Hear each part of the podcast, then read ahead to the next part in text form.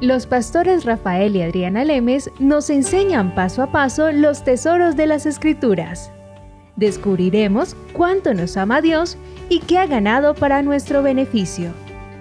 Este programa es patrocinado por nuestros amigos, miembros y socios de Iglesia Palabra Pura y Blaze Ministries International.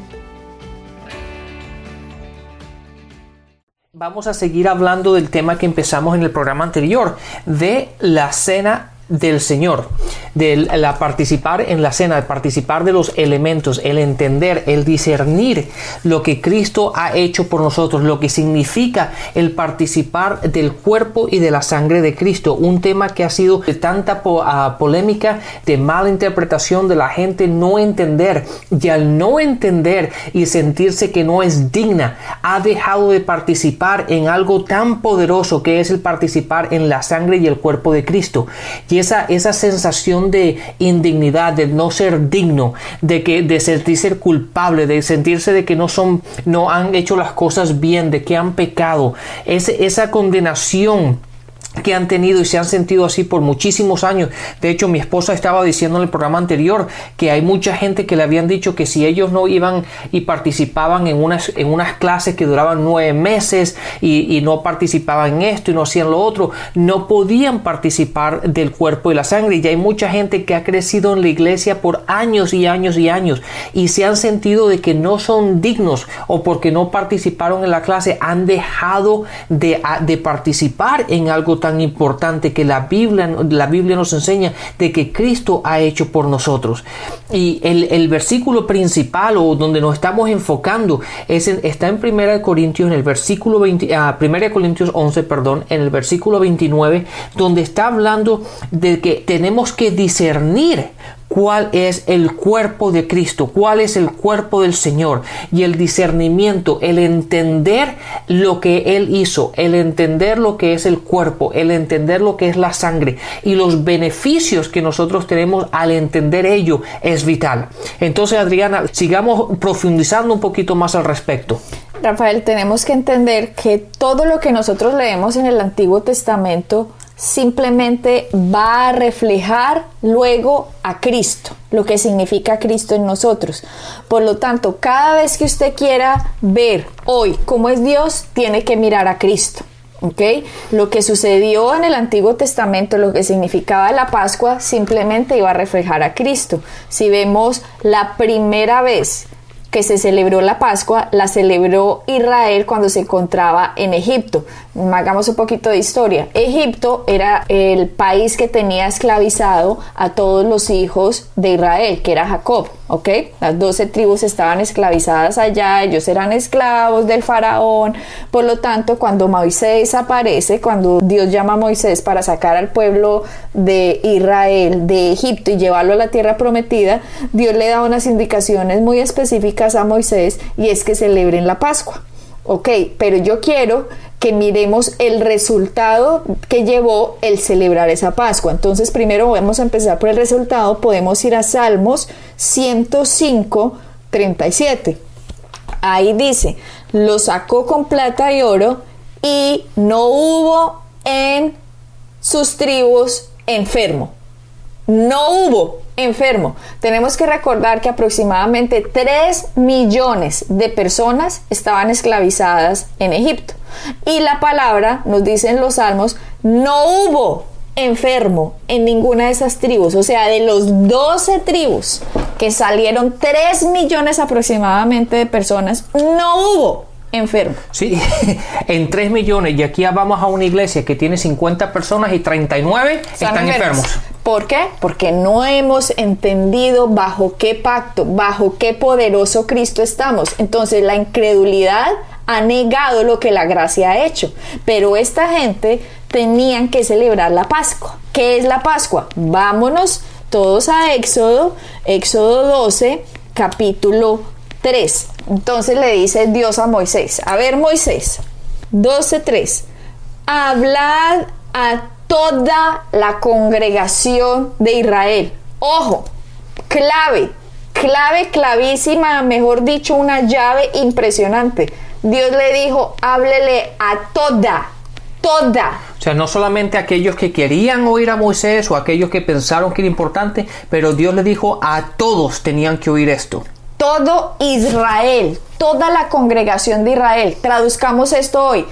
Todos los cristianos que han confesado a Jesucristo como Señor y Salvador de sus vidas, todos ellos tienen que celebrar la Pascua. ¿Qué es lo que ha hecho Satanás a través de la religión? A ver, algunos de ustedes pueden celebrar la, Santa Cena, otros no.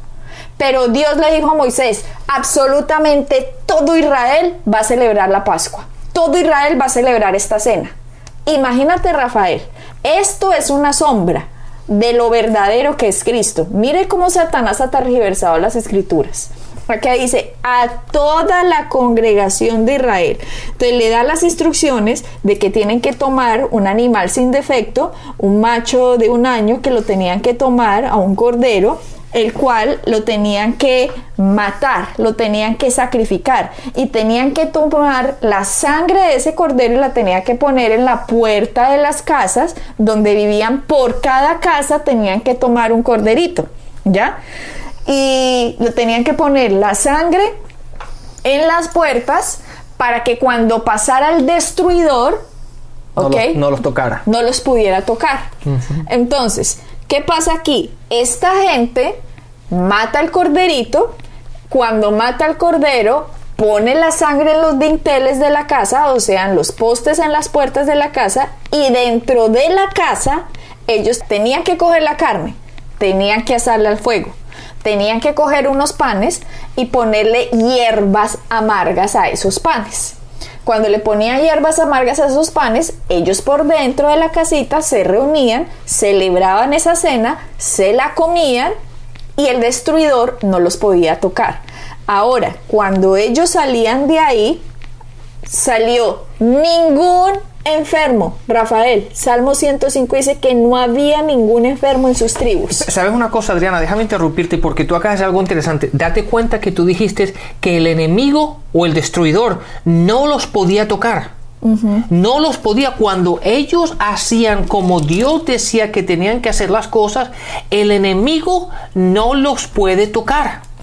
Y así es como nosotros tenemos que vivir hoy día en el Nuevo Testamento bajo la gracia y haciendo aquellas cosas que Dios dice que nosotros tenemos que hacer. Cuando nosotros obedecemos su palabra y hacemos las cosas entendiendo y discerniendo lo que dice la palabra, el enemigo no nos puede tocar. Así es. Y así es como tú y yo y todo el resto de la gente que nos está oyendo tienen que entender que cuando tú y yo caminamos en la verdad, en la luz del Nuevo Testamento, en la verdad de su palabra, el enemigo no nos puede tocar. Es que la gente hoy día, yo no sé por qué, se la pasan hablando más del diablo y del enemigo y del destruidor y de las cosas malas que se la pasan hablando de Dios, de las cosas buenas, de la paz, de la gracia, de la fe y de todas las cosas que Dios nos ha dado. ¿Por qué le damos tanta importancia a aquel tipo? ¿Por qué le damos tanta importancia al diablo? ¿Por qué no las pasamos hablando de él y la gente le dan tanta, tanta énfasis? En lo que Él puede y no puede hacer, lo que es capaz. Cuando Cristo lo venció, cuando Dios nos ha dado todo, cuando tú y yo tenemos la victoria. Yo es que ni se me ocurre durante la semana en, pensar en Él. ¿Por qué? Porque Dios ya, ya lo ganó. Dios ganó la victoria. Dios ya ganó la batalla. Yo vivo en Cristo. Por lo tanto, yo no tengo que pensar o caminar en derrota. Yo camino en lo que Cristo ya ha hecho por mí, por lo tanto el enemigo es algo que ni pienso en él. ¿Por qué? Porque ya él no me puede tocar. Así es. Yo camino en la verdad y en la luz de su palabra. Por lo tanto, él no me puede tocar. Y así es como tú y yo tenemos que caminar. Eso es una verdad que está claramente explícita en la palabra de Dios, que el enemigo no nos puede tocar en nuestras vidas. Si nosotros miramos, Rafael, en la palabra, ahora vamos a unir la Pascua con lo que significa la Santa Cena. Jesucristo alrededor de todos los evangelios decía, yo soy el pan de vida, ¿ok? Yo soy el pan de vida. El que me come a mí tiene pan en sí mismo. ¿Ok? Y también decía, el que no come mi carne y no bebe mi sangre no es digno de mí, que de hecho los religiosos de la época iban a coger piedras y lo iban a matar, oigan a este, es que ya está diciendo que no somos dignos de él, que tenemos que comer la sangre, comer el pan y beber la sangre. Ellos no estaban entendiendo el significado de la Pascua. Ese cordero que tenía que matar Israel significaba Cristo. ¿Ok? Ese cordero lo que hacía cuando ponían la sangre en los dinteles es que simplemente el destruidor no los podía tocar. Por lo tanto, ahora Jesucristo, que es nuestro cordero, el cordero que quita el pecado del mundo, quita el pecado de todo aquel que lo reciba.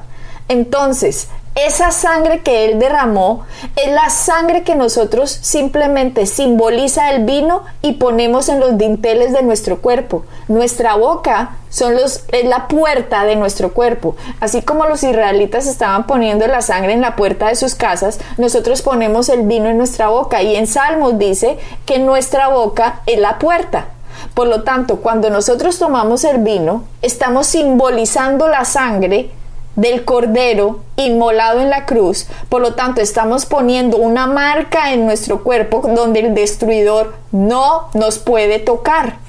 Cuando comemos el pan, estamos haciendo lo que Israel estaba haciendo dentro de la casa. Israel estaba comiéndose la carne asada y comiéndose el pan con hierbas. Lo que hacemos nosotros como cristianos es comemos el pan dentro de la casa nuestra casa, que es nuestro cuerpo, está comiendo el pan, está simbolizando al Cristo muerto en la cruz, al que llevó todas las enfermedades, al que llevó todo el pecado, al que llevó toda la maldición. Ese cordero que era el que llevaba toda la culpa, ahora es nuestro Cristo. Por lo tanto, nuestro Cristo lleva toda la culpa, lleva toda la condenación y lleva todo el pecado para que yo no lo lleve, para que yo no lleve la culpa, para que yo no lleve la condenación, para que yo sea libre, para que yo lleve la justicia de Dios en Cristo Jesús. Sí, Adriana, quiero que quiero que diga otra vez, porque a veces a lo mejor la gente no, lo, no, entendió esto.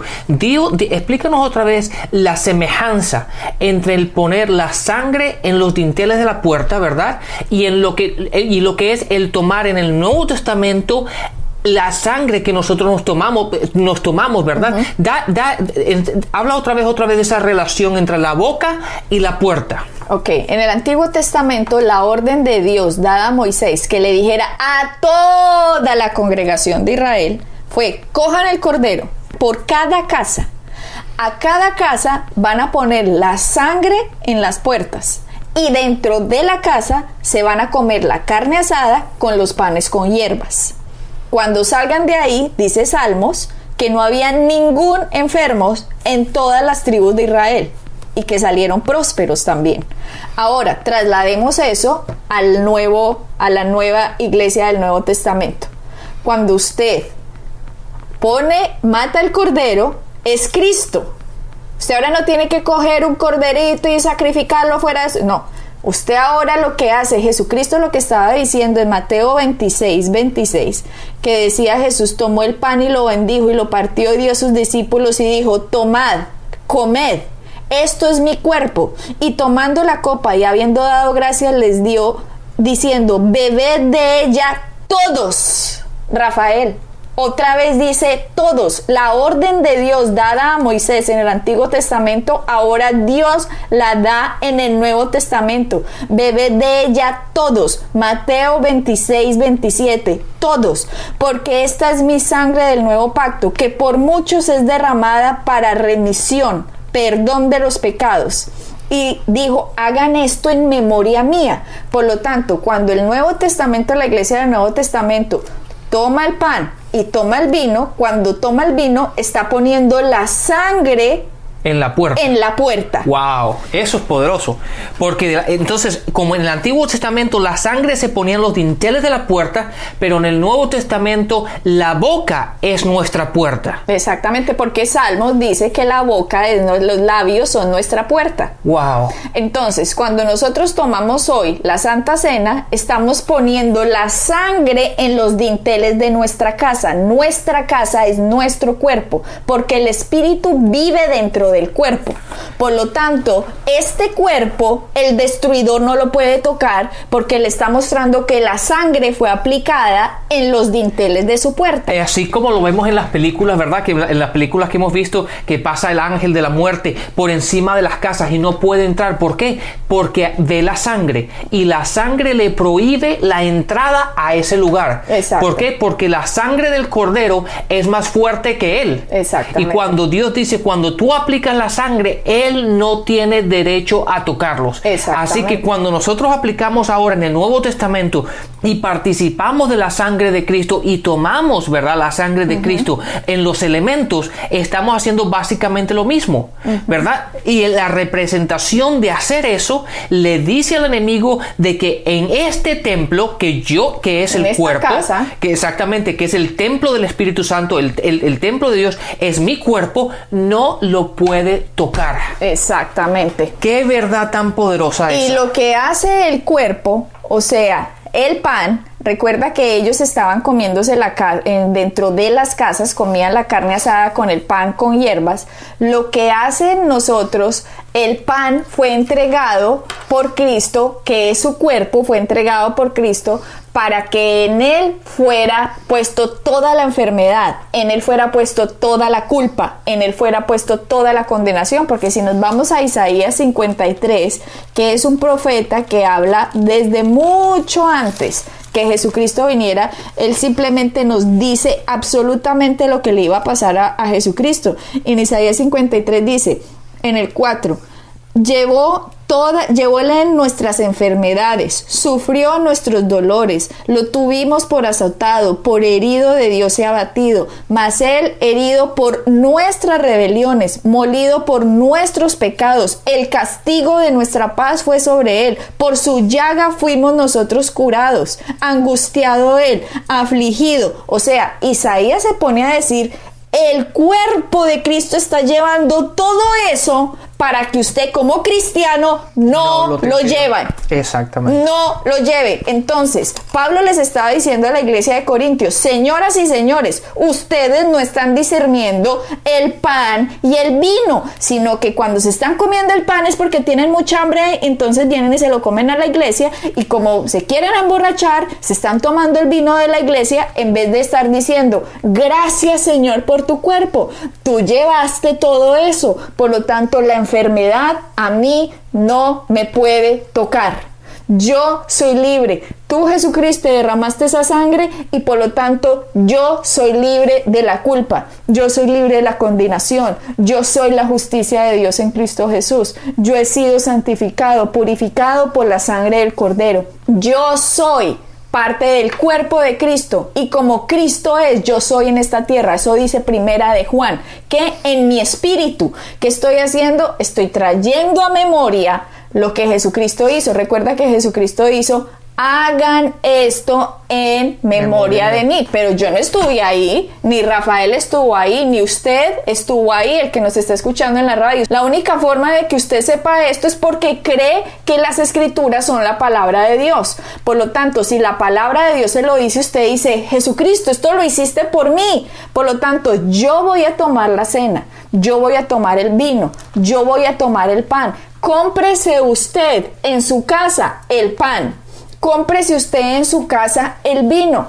Entonces usted va a decir, ay no, pero es que eso lo tiene que hacer el cura, eso lo tiene que hacer. No, no, no, no. Si vamos a Pedro, Pedro en primera Pedro nos dice que él nos hizo a nosotros sacerdotes. Exactamente. Por lo tanto, hay tantas cosas en la palabra de Dios que nosotros desconocemos y por desconocimiento hay tanta gente muerta, hay tanta gente enferma, hay tanta gente fracasada, hay tanta gente deprimida porque no entienden lo que Jesucristo hizo en la cruz. y en vez, de estar en vez de estar diciendo Dios no ha hecho nada, deberían estar diciendo yo no entiendo nada, pero Dios ya lo hizo todo. Y así es más fácil aproximarse al Evangelio que estar criticando a Dios. Más bien critique la ignorancia que usted tiene del Evangelio y no critique a Dios. O critique más bien a quien le está diciendo a usted que Dios lo quiere enfermo. Por Dios, si Jesús llevó las enfermedades, ¿cómo se atreve esta herejía de decir que Dios lo quiere enfermo? cuando Dios, Jesucristo mismo llevó las enfermedades. Pero Adriana, no tiene sentido. Si tú te das cuenta, nosotros estamos viviendo hoy día bajo un pacto que es mejor que el antiguo. Y en el antiguo decía que no había ninguno enfermo, ¿verdad? Entonces, ¿qué tanto más nosotros bajo el Nuevo Testamento que Cristo vino y murió por nosotros? Ahora nosotros no somos llamados sirvientes, pero somos hijos de Dios. Nosotros somos el templo del Espíritu Santo, tenemos a Dios en nosotros. ¿Cuánto más hoy cuando nosotros discernimos aquello que Cristo ha hecho por nosotros y participamos de la de la Santa Cena. El enemigo no nos puede tocar. Es por ello que nosotros aquí en nuestra casa, cada vez que tenemos que nos ataca, ah, tenemos que nos va a dar un poco de tos o, nos enfermamos un poco, ¿qué es lo primero que hacemos? Vamos directamente a tomar la Santa Cena. ¿Por qué? Porque ahí es donde nos, ahí es nuestra medicina. ¿Verdad? Porque la palabra dice eso y cuando nosotros nos mantenemos en esa verdad y, y discernimos exactamente, tomamos la Santa Cena y aplicamos esa verdad en nuestras vidas. Eso es lo que quería decirles porque en primera de Pedro 2.9 dice, mas vosotros sois linaje escogido, real sacerdocio, nación santa. Dios a ti que eres un hijo de Dios, te ha hecho un sacerdote, el sacerdote de tu casa. Tú tienes derecho a tomar el pan, a tomar el vino, hacerlo en tu casa, ponerlo con tu familia y decir, vamos a celebrar la Santa Cena del Señor, la comunión aquí en nuestra casa y vamos a anunciar la muerte del Señor hasta que Él venga. Ojo aquí, ojo aquí, porque dice anunciar ¿A quién uno le anuncia eh, la muerte del Señor? A Satanás y a sus demonios. Uno les anuncia, la palabra dice anunciar la muerte del Señor hasta que Él venga. Por lo tanto, usted en su casa coge el pan, coja el vino como sacerdote que Dios lo ha hecho cuando usted ha nacido de nuevo, deje de creer que usted es un impío, deje de creer que usted es un pecador, deje de creer que usted es un indigno y más bien véase como Dios lo hizo por el sacrificio que Jesucristo hizo en la cruz. Sí. Ahora, date cuenta una cosa también, Adriana, en, en 1 Corintios 11, en el versículo 26 dice, así pues, Todas las veces que comieres de este pan y bebieres de esta copa, la muerte del Señor anunciará hasta que Él venga. Anunciaráis. Dice, todas las veces. Entonces, si está usted en su casa, le digo cómo tiene que hacer. Toja el pan, coge el vino y simplemente cuando tome el pan en sus manos diga, gracias Jesús por tu cuerpo partido por mí en la cruz.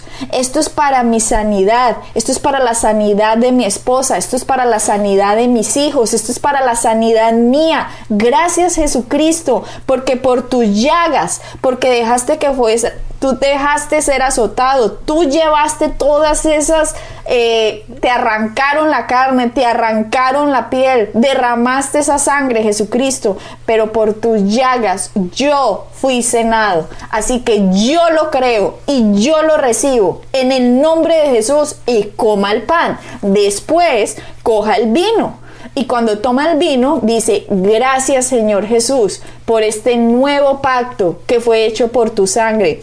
Tu sangre, Señor, ha traído el perdón de mis pecados. Me has lavado de todos los pecados, pasados, presentes, futuros. Me has lavado, Señor, de todo lo que yo haya hecho porque fui comprado como precio de sangre. Y por lo tanto ahora estoy en el reino de Dios y soy un hijo, una hija del Dios viviente. Y así tú me ves y ves que nuestro enemigo es Satanás. Pero Señor, te doy gracias por esa sangre, por la sangre que me lavó, por la sangre que me permitió perdonó. Te doy gracias, Señor, porque me has hecho la justicia de Dios en Cristo Jesús. Se toma el vino y participa de eso, así como usted ha sido hecho justo, hay preservación, hay sanidad, hay prosperidad. Y toma el vino. Así, señoras y señores, se celebra la Santa Cena. Le da gracias a Jesús, gracias Señor porque nos has amado y como nos amaste primero, nosotros te amamos a ti. Esa, Adriana, es una poderosa verdad que el enemigo ha escondido y, ya, ha torcido la verdad que encontramos en ella. Si nosotros realmente hacemos eso, los cristianos empiezan a caminar en esa verdad, no hubiesen enfermos en la iglesia porque no tendría, el enemigo no los puede tocar, no podría tocar el templo, el cuerpo de Dios que somos nosotros, no lo podría tocar, pero al no entendernos y, sentirse, sentirme que no eres digno, como lo ha hecho la religión, el sentir, el, hacerle pensar a la gente que la gente no es digna de hacer esto, es por ello que la gente está débil, está enferma. Y muchos se mueren antes de tiempo, ¿por qué? Porque no han discernido esta verdad que está en las escrituras. Pero ahora que has visto la luz, Empieza a celebrar la Santa Cena en tu casa diariamente si es necesario. Si hay alguien enfermo en tu familia, tómalo como tu medicina. Por eso la palabra dice que la palabra es medicina para tu cuerpo. En Proverbios 4 entonces, tómalo como medicina. ¿Cuántas veces al día? Las veces que usted se sienta guiado por el Espíritu Santo a hacerlo. Adriana, cuando tú vas al doctor, el doctor te dice, tómate esta medicina tres veces al día o cada cuatro horas. O, te, dice, ¿verdad? ¿Por qué no podemos tomar nosotros la, Santa Cena? Cuando lo tomamos exactamente, la palabra en Proverbios 4, en el versículo 20 Dice, Hijo mío, estate atento a mis palabras, inclina tu oído a mis razones, que no se aparte de tus ojos, guárdalas en medio de tu corazón, porque son vida para las que lo hallan y medicina para todo tu cuerpo. La palabra el entender y el discernir aquello que Cristo ha hecho por nosotros es medicina. Entonces, si desde un punto de vista físico, un doctor te dice, toma la medicina cada cuatro horas, ¿por qué nosotros no podemos tomar la palabra y discernir y tomar la Santa Cena? Porque eso es medicina para nuestro cuerpo. Hazlo seguido, empieza a celebrar la Santa Cena en tu casa semanal, diariamente, como te sientas guiado. Anuncia a Satanás a quién le perteneces. Tu cuerpo es templo del Espíritu Santo y la prosperidad, la libertad, la sanidad te pertenece porque eres heredero del pacto que Jesucristo compró por su sangre y Satanás está vencido. No dejes que te mientan más. Sigue por favor las escrituras y vive como el Hijo victorioso que tú eres en Cristo Jesús. Y siempre recuerden, estudien, busquen, eh, eh, asegúrense de aquello que están oyendo es lo que está escrito y caminemos solamente en aquello que está escrito y caminemos en esa luz. Y siempre cuando hagamos eso vamos a caminar en victoria. Bendiciones, eres un hijo de Dios. Bendiciones. Pueden bajar nuestras enseñanzas en www.iglesiapalabracura.com y visitarnos en nuestra sede en la calle 21326.